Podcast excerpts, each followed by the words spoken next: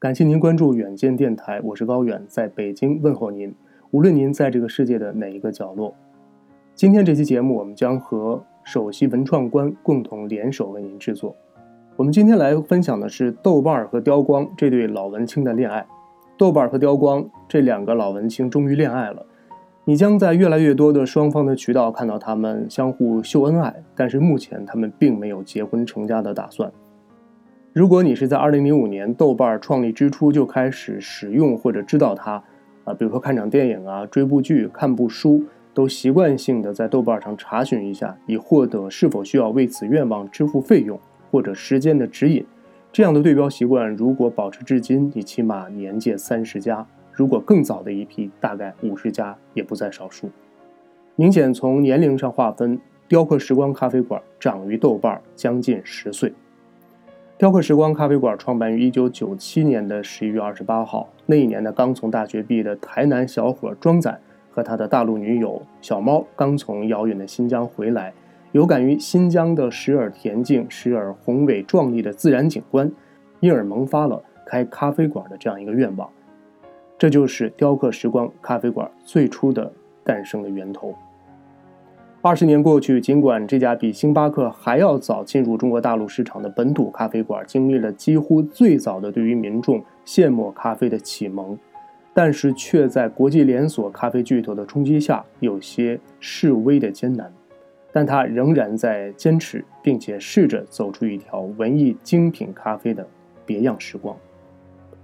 按照联合国对于现代人口的年龄划分，四十五岁以下为青年人。四十五至五十九岁为中年人，那么这样算来，您如果是雕光或者是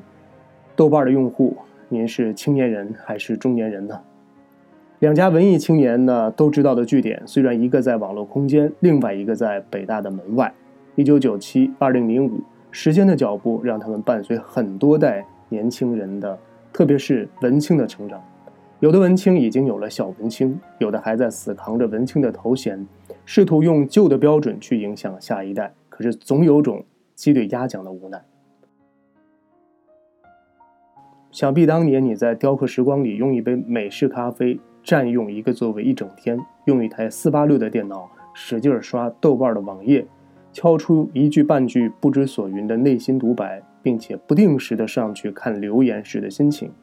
似乎像极了此刻，你随手拿起拍照一分钟、P 图一小时的品牌手机，随便发一条动态定位在哪家神秘的会所，几分钟后去回望点赞人数的优越感吧。文艺青年年年有，只是这几年特别的多。科技的进步带来智慧型手机的普及，让人们的自我存在感爆棚。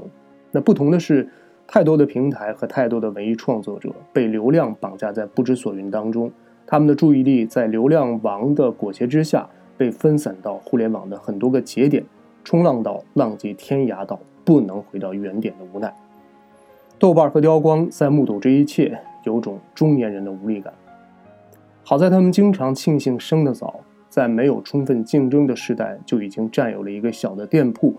并且他们也在不断的自我更新。无论这个过程是主动也好，被动也罢，总之并没有坐吃山空。于是你看到这些年两个老文青推出的很多的创新的服务，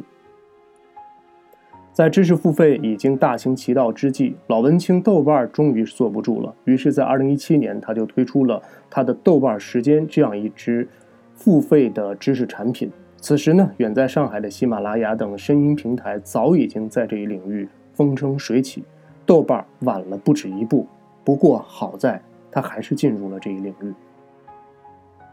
豆瓣和雕光这对老文青的恋爱，像极了一对中年人，已经没有了年少恋爱的激情和冲动，更多的时候是一对直奔主题的男女，把彼此的硬件、软件、存款、资源一一摆在桌面上，进而预判两个人恋爱之后的化学层面和商业层面的反应与收益如何。我曾问过豆瓣和雕光一方的老板，对方给你钱吗？老板回复：你好直接呀。诚然，商业层面的合作本来就是这样，互换资源也罢，租个男友回老家也罢，都是互相需要的结果。